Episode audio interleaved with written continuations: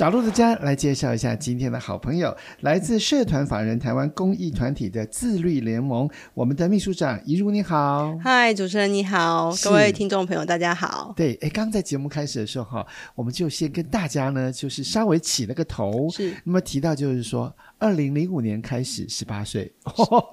也很长的时间呢。对，在台湾也默默耕耘了这么长的时间，我们已经是即将要变成成年人了。对，默默耕耘，事实上呢，在所有的公益团体里面呢，可以说是我们非常少不了的一位，就是照顾我们哈的这样的一个就是天使单位这样子。然后呢，十八年来呢，就是像我们肯爱协会啊，很早就已经加入了。那个时候就发现，就是说，光听这个名字就知道，就是说，我们要提醒我们所有的公益单位，其实第一步要先做好自律，才能够赢得我们每一位捐款人的信任，对不对？所以当时的起心动念是在什么样的一个社会现象当中，那么开始自律联盟呢？启动了在第一步呢？其实台湾人的捐款啊，就像陈如刚才主持人讲，我们其实非常非常有爱心。对，这么多年来的这些呃相关数据一直呈现，台湾其实在亚洲。国家来讲，应该是 top one，跟新加坡是同同等名的。对，对，但是其实台湾的捐款这件事情，尤其在灾难发生的时候，你会发现其实有很大量的捐款会涌入。对，但是我们就在九二一震灾之后，发现有一个状态，就是其实台湾呃不缺太多捐捐款，但是其实是呃患寡。不不患寡，但患不均。对，哦，其实就是大大小小的组织的能量不太一样。可是我们永远都只知道那几家知名的单位，当然他们也非常的专业。可是我们也很知道，在台湾的社区各个角落都有不同的需求，就像你肯爱的存在也是一样的意义。所以我们在这样子的。呃，起心动念就是我们想要主动告诉社会大众，我们是存在的，不同的组织的存在的必要性。但是我们怎么样得到呃这些捐款人的信任、公信力？所以我们成为这个自律联盟的会员，是要作为主动揭露我们自己组织的。营运报告跟财务报告，让大家知道说，哦，这个组织是一个健康的组织，它在基本的营运上是没有问题的，那它才能够有效解决社会问题。所以我们就成了一个叫做“好事大平台”的揭露平台，去帮大家把这些组织的财务跟营运报告呈现给社会大众。所以也因为这样子，其实这么多年来，我们也累积到像三百零七个公益团体在我们的平台上上架，你可以看到将近七千多笔的这些。财务资料，对，其实，在自律联盟的这个好事大平台上面，你都可以做检核的。对，对，这是我们大当初的起心动念，也因为这样第一步是没错，对不对？所以这个好事大平台呢，就是好事呢，要让大家知道，你只要上这个平台呢，就可以看到这三百零七个单位呢，主动的去揭露他们的相关的一些各种的募款、哈捐款应用，那么财务状况等等的应云的一些现象。对，是，所以从好事大平台这个走的第一步哈，这一步呢，每一年都持续的进行。是，那呃，除此之外的话，其实我们不是只是揭露的平台，我们也在这里面发现，哎，其实有些组织他可能很想要加入，可是他的组织能量没有那么清楚，可能财务的基础都没有，所以我们开始做了很多所谓的培力课程，我们开始辅导 NPO 组织。哦，如果你要进阶到这样子的财务能的状态，可能呃有些组织根本连专职的财务人员或者会都没有，那我们就开始跟一些会计师事务所合作，对，由这些事务所帮我们做一些培力课程，对，用最基本可能所谓叫做初初级会计的逻辑，协助大家建立财务制度。是，那也因为这样子走了很多年，其实就变成是，哎，这个公信力，大家会觉得透过自律联盟所认证或这个好市场平台所揭露的财务报告是、嗯、是妥当的。是 OK 的，是，所以这个平台也变成是大家都会在这里面上面找，我应该要去支持什么样子的公益团体。如果我今天关心的是忧郁症主题的，我今天关心的是弱势妇女主题的，或是儿少主题，甚至动物保护、环境，是这样子普遍性的公益团体，都在这个平台上会被大家的找得到。嗯，对，所以这个其实是呃。除了揭露之外，我们开始做了相关的赔礼动作。所以，包括就是说，如果今天捐款人呢上了我们的这个好事大平台哈，也可以看到分类嘛，就是各种不同服务的分类，不只是服务的分类、地区的分类，甚至用现在最夯的、最需要的就是联合国永续指标 SDGs 的分类，也会在上面可以看得到。哇哦，这样子。换句话说，每一个这个公益单位如果加入会员的话呢，我们都要符合这个部分的要求。是，对，因为我们。其实都是很重要的呃这个环境社会的一份子，所以我们解决社会问题不是只是我们要呼吁我们自己的存在，我们要回应到这个地球或者这个世界的需要，所以用 SDGs 分类其实是蛮符合现在大家在看这个问题有没有被解决。那我们都是身为一份子的话，我们就要有这样子的参与度。没错，你知道吗？我们讲到这个地方哈，我已经发现有一些人听到之后已经开始刷我们的这个网站，嗯、看一下到哪里到哪里。现在人都是速度很快，对不对.你一边讲，他可能就一边手机打开来划划看看看。当然，如果你看到了我们好事大平台呢，别忘了继续再看下去，因为我们除了好事大平台，还有哪一些服务的项目呢？我们来休息，近段广告之后，再请我们一入跟我们分享。今天呢，来到节目当中，我们特别感谢是台湾公益团体自律联盟哈。那么我们的怡如秘书长就是，哎，秘书长，其实我们平常口语上都直接讲自律联盟，哎，哎，不好意思，我觉得，哎，你其实你们全名也很重要，谢谢。对，但是自律联盟大家就好像就说念的特别顺口。然而呢，除了在这个名字的背后，我们刚刚提到了，除了公益单位要自律哈，我们也做了一些就是捐款人的调查，对不对？是是，嗯。我们其实现在自律联盟看到，就是我们刚才讲的这个捐款趋势，其实在这二十年来有很大的变化。对，那其实包括捐款人这个生态，其实，在公部门来说，其实很可惜，我们一直没有很多的官方数据帮助我们去了解这个生态。对，所以自律联盟就在从嗯二零二零年开始，我们就主动性的开始定期的做，每两年会做一个捐款人行为的调查。对，那这个这个起心动念也是很清楚的，就是我们希望可以帮助我们更。更多的 NPO 组织了解长期在支持我们的这些伙伴到底在想什么，他们关心什么议题，他们现在的行为跟认知到哪里了？对，那呃，所以我们开始做这样子的调查。那尤其是我们特别观察到，因为疫情之后，哦，这个数位使工具的使用，尤其是手机的粘着度非常高。对，那在这里面的话，其实有一些数位支付，哦，手机支付的这样子的上面创手机捐款，手机捐款上面创造的这个。平台效益的募款效益非常非常的高，对，那也因为这样子，其实就变成是，资源我们不是只是单纯做这样子的分析资料，告诉大家这个捐款趋势，我们也开始让更多的企业伙伴。哦，他在扮演这个平台募款平台的角色更有责任感，他会知道说，哇，原来我要认识，我不是只是单纯的让这些组织上架，我其实还有一个责任要去让社会大众知道这些组织在做的事情。所以，呃，大家在思考捐款的时候，就不会只是一个单纯性的冲动捐款，而是会希望可以更清楚知道这些组织有没有服务他的，呃，符合他当初当呃承诺要做的。解决社会问题，对，或是他基本的法律面向，他有没有公益圈募字号？对，那些东西其实都是一些很基本的法规要求。可是我们可能在一般的社会大众认知，可能就是看啊，这个故事相当令我感动，我觉得很 touching，所以我就捐了。可是它其实背后有很多要把关的意识。那我们也把这样子的概念开始告诉这么多的募款平台，尤其是在手机支付，像 Line Pay 这样子的平台，就开始有这样的概念。嗯，对。是我在这个资料上也看到，就是说百分之八十五曾经使用线上捐款的，而且呢，就是目前呢可以说是官网的捐款跟手机支付是首选，这个都会出现在就是我们自闭联盟的捐款人调查。换句话说，如果捐款人也想了解一下的话，也可以在这个地方透过这个捐款人调查来了解，就是说，哎啊，自己是不是也是符合哈这个时代大家整个的，就是可以说是做公益的趋势，是可以这样讲哈？没问题，可以，因为其实这件事情我们也观察到说，呃。组织是不是一个有公信力的组织？大赛现在这个网络其实是不可不可缺，所以大家一定会第一时间先 Google，你是不是一个真实的存在的组织？所以官网或是有一些小的组织可能是用 FB，是是，是必须的。对，那他可能会借接到用到你的使用的平台，或是这些官官网上面的金流管道去做捐款。对，那后者就会变成是说，嗯、呃，除了捐款之外，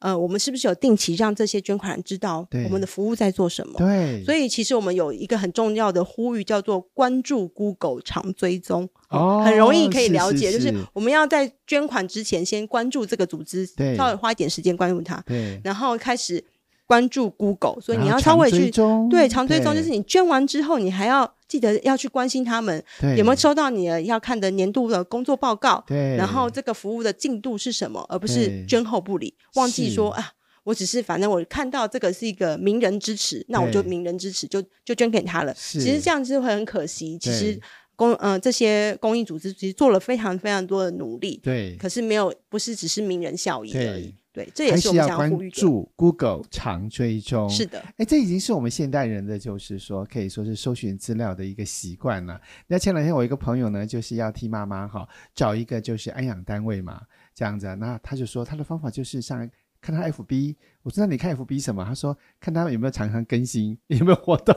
做了哪些事情哈。所以我们都很习惯在这个可以说是网站上寻找一些相关资讯，也就所以在这个网站当中，如何有能够更丰富、更落实的资讯呢？对于公益单位就非常重要哈。但是很多公益单位，你知道，就是说常常很多做社服的朋友哈，如果说我们要 update 我们的这个数位的这个落差的话，也是很大的一个学习的方向。这个部分这里里。联盟也有一些带领，对不对？嗯，对，这几年其实我们就是观察到，可能在嗯、呃、捐款意识上面，我们发现，哎，捐款人有意识上的提升了。那当然，我们扮演这个平台的角色，就是在看天平的两端。所以，NGO 的服务其实应该要有能力可以跟。所谓的捐款人对话，对。可是如果你的数位能力，或是你的数位呈现的行销的方法，哇，跟跟捐款人在认知上面有很大的落差的话，其实是很辛苦的。对。所以我们开始做了相对的很多一些，也是一些培力的工作，去谈，例如说捐款人的。呃，服务流程，对，哦，可能捐款人进来这个你的管道之后，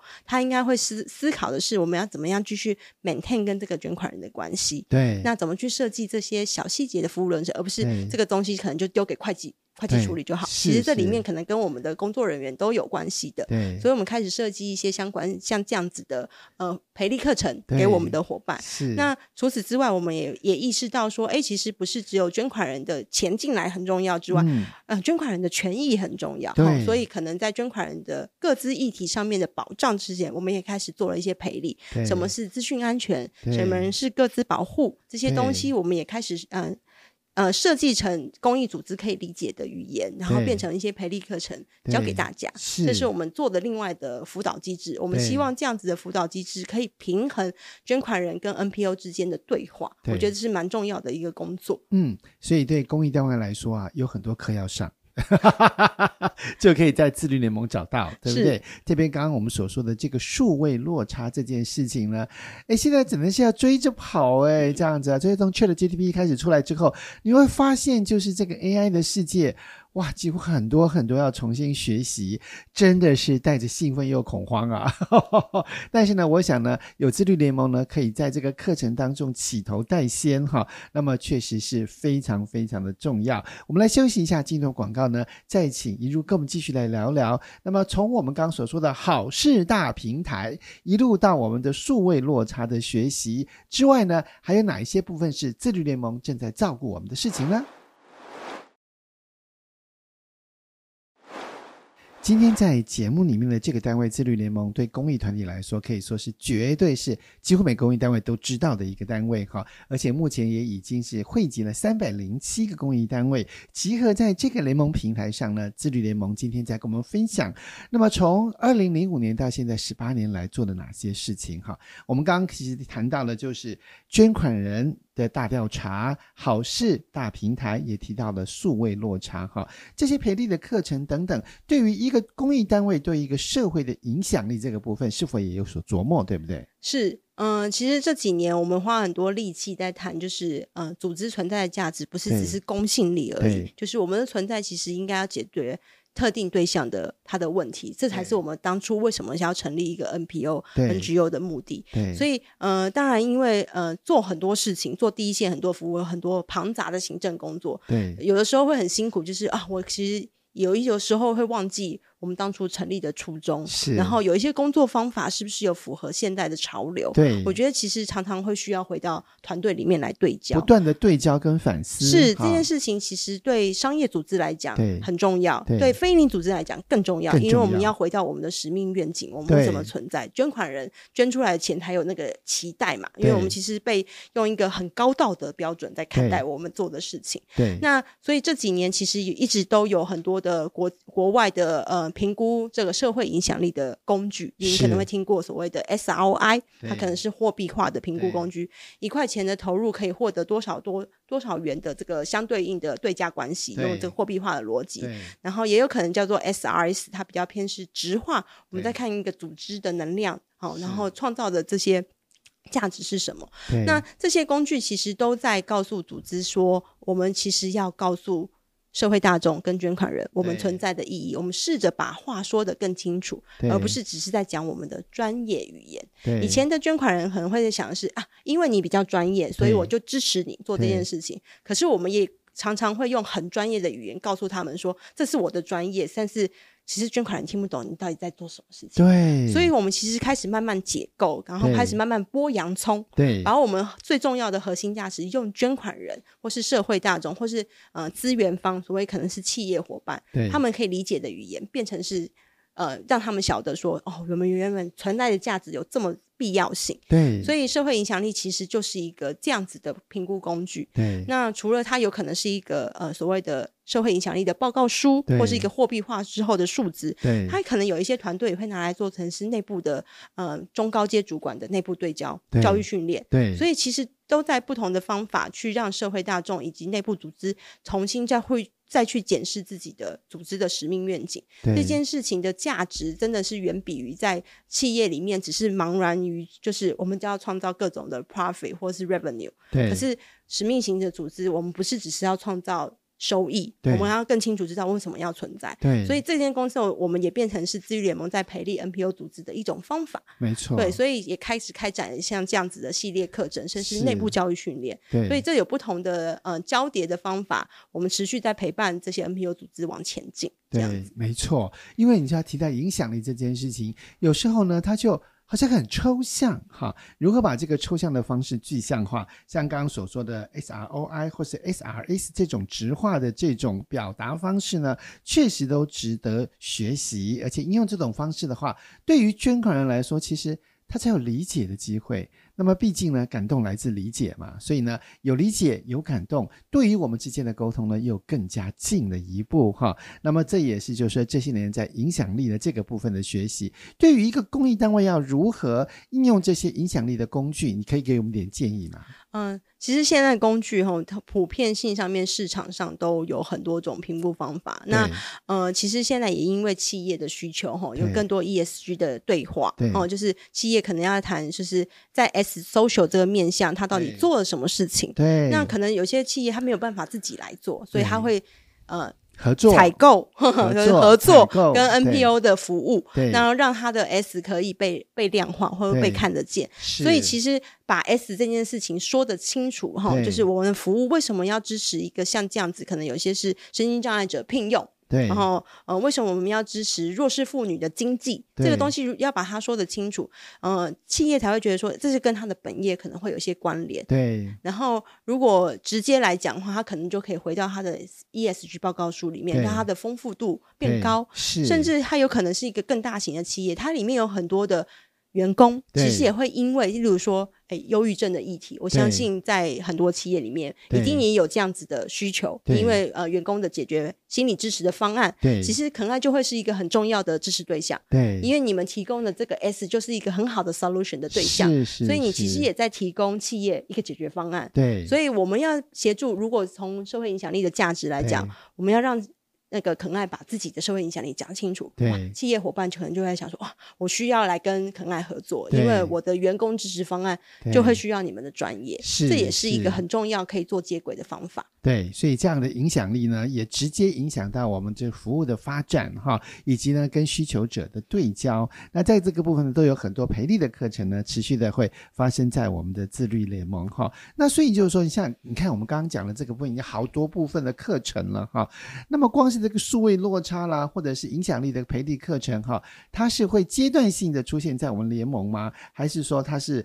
呃可以说是常年常态性的方式在进行呢？这是其实是一个常态，呃，联盟的培力其实是一个常态性。常态性。那我们可能会分成三个面向，一个叫做责信力，责信力就是基本，你可能财务的基本，然后就是对非营利组织财务健全这件事情的基本。功要做好。然后第二个话就是讲影响力，所以就是像我刚才举例的，呃，我们在做社会影响力的各种评估逻辑。那最后一个我们叫做新创力，新创力可能就会讲的所谓是比较是社会变呃这个社会变迁、社会时事的变动，你所需要的一个新的能量。那可能在数这个近期近。五年可能需要的是数位，可是我们无法预料，可能在在下一个新的五年，我们需要培养什么样的能力？是，所以这些东西就会搭配一直交织在自律联盟的相关的培力课程。所以整年度来讲，哦、其实你都会在这里，在自律呃，在好事大平台上面看到联盟有不同的开课对象，对但是它可能会有微调，因为可能有一些课程可以分成初阶、进阶。然后因组织的需求，然后邀请大家来上课。哇，这样讲好清楚哦，就是黄金三角，黄金三力，那就是来自于我们的择性力、影响力跟新创力哈。其实我们刚刚在前面的这个节目当中已经有聊过择性跟影响力，我们待会来聊一聊创新力的培力课程，好吧？好，先进段广告哦。从择性力、影响力到新创力，正是。自律联盟呢，十八年来呢，不断推动的培的三力。那么当然呢，这三个力量呢，都是在帮助我们的公益团体跟我们捐款人之间呢，能够拉近更多沟通的好方法嘛，哈。那么在新创立这个部分是什么样的课程呢？嗯，现在新创立其实也是因应这几年我们看到这个各自的议题，哈，各自保护的议题，或是在资讯安全的议题啊，这个太重要了，对对，因为其实我们有很大的观察，其实我们的呃非营利组织很辛苦的地方是我们其实很难投入相对的这么高，像企业要求的那个资安等级的资源进来，人钱哈物都不太可能，是。因为我们花这么多钱，其实有时候捐款人会说，哎，你花这么多钱做这件事情，对，好有点。可能会觉得说不是那么合理，但坦白说这件事情是的确是一个很重要的议题，因为个资保护这件事情在普遍性来讲，我们其实，在非营利组织的服务里面，过往其实真的有点稍微忽略了一点点，所以造成了一些呃后来发生的一些诈骗事件，其实也让大家对于这个捐款的信任程度有降低，全体受伤，欸，是捐款也受伤，公益单位也受伤，对，所以其实我们就发现说，哇，我们其实要重新。拉起来这个信任关系是非常辛苦的，对，所以也开始有呃公益组织觉得说，我们应该要主动的自己来做好这件事情，对，所以我们开始有了一连串所谓的帮呃非营利组织做治安健康健检健康检查，然后也开始去落地去想说，有一些培力课程可能基本的工作人员基础班，对，从。去辨识什么是钓鱼网站，什么是钓鱼邮件，不能乱点，因为你可能会造成你的组织破口，这也是一个方式。是。那再来的话，到另外一个层级，哎，我们的组织里面有没有这样子的文化或是背景，知道说我们要与时俱进，不能只是在用最低。成本的方式在做这件事情，自然可能是一个投资，而不是成本。所以，其实联盟接下来的阶段，从呃今年度的十二月份开始开展，我们会有一些这些类型的课程，希望可以帮助非营利组织对。就是资安小白，我们可能在这个领域里面都不是这么有专业，但是我们怎么用小白可以开始做初阶的课程？所以接下来的话部分会开始这样子的课程，对，然后也帮助我们的非营利组织可以让自己的组织健全程度更好。那捐款人的支持就会思考说，我不是只是捐给一个，我觉得我看到呃他的公信力，然后看到他的社会问题解决力，我也要看到他是一个可以与时俱进、可以发展的。NPO，那我觉得这才是一个比较相对健康的生态环境。嗯，对，这是联盟呃接下来的步骤。没错，毕竟治安这件事情呢，可以说是不仅是公益单位，连每一个捐款人呢都息息相关嘛，哈。那会不会有一些媒体宣导，或者有一些相关的一些课呢，是针对捐款人呢？比方说，我是捐款人，我如何做好一位可以保护我自己各自的捐款人？这个角度呢？嗯，这件事情当然我们也在做，开始慢慢跟捐款人。呼吁哈，就是当然刚才讲的关注 Google 常追踪，其实后面后面还有两个新的呃这个呼吁，一个叫做查证，以及承诺。查证其实就是希望大家在收到如果真的不小心因为各自外泄而收到诈骗电话的时候，不能过度信任，好，所以我们还是得存在有一点点存疑的方式去确认这件事情，这个组织是不是真的有这样子的呃存在，然后我们是不是要做这样子的汇款，至少这样子的信念不是单纯的只是相信，我觉得这个查证，所以也欢迎大家可以到好事大平台上面来查证这个组织是不是存在，这样子。另外一个话就是长期的承诺，如果这个组织在前面的关注 Google 长追踪查证这件事情，你的步骤都做好的话，我们当然更希望的是呃这。这些的捐款人可以长期的承诺支持一个服务可以持续而不会间断，因为因为一旦信任破灭的时候，其实再重启那个信任辛苦，可是也因为这样信任其实需要长长久久，所以服务才可以持续。对，那这对对联盟来讲，其实至于联盟来讲就是很重要的价值。对对，所以如果说你们呃捐款人觉得这是呃自于联盟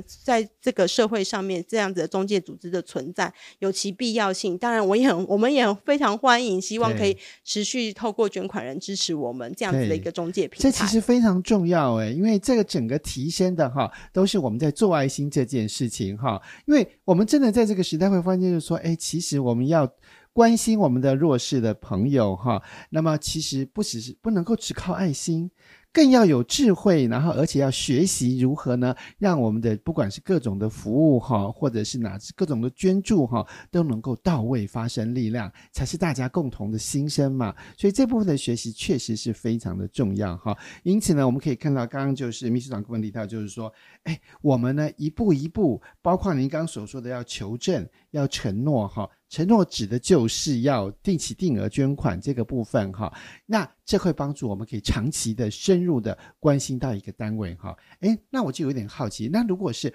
国外的朋友想要了解我们台湾的这些单位，也可以透过自律联盟吗？嗯、呃，国外的朋友，其实我们在呃全呃就是全世界，其实呃像自律联盟这样子的组织是一个全国性，然后包括是国际性的组织的存在，所以我们也是一个国际的会员，对，就是去让各个国家都有这样子一个中介角色。所以国外的平台，如果说他想要知道是呃台湾的话，当然他也可以透过呃这个会员组织去认识，然后也找到我们，这是没有问题。哦、有一个国际的组织，对，有一个国际的组织，它叫做 ICFO。对。对，然后这个组织其实就是有点类似呃我们的总会，所以我们其实 follow 它的这样子的概念，啊、在全世界。原来自律联盟是国际牌哦，嗯，是是，国际牌还蛮久的。是是是，那这样的话，其实就是说它的影响力更无远佛界了。除了最后说台湾的朋友呢，事实上呢，不管在全世界各个角落里面，如果你要了解我们三百零七个会员单位的话呢，都可以透过自律联盟。是，那么今天非常谢谢怡如在节目当中跟我们分享哈。我相信更多的这个听众朋友，如果听到我们节目的话，肯定要点开网站，点开官网，一起从好事大平台来认识以及加入我们自律联盟的行列。非常谢谢一如今天在节目当中的分享，谢谢，谢谢，谢谢主持人，也跟大家说一声拜拜，拜拜。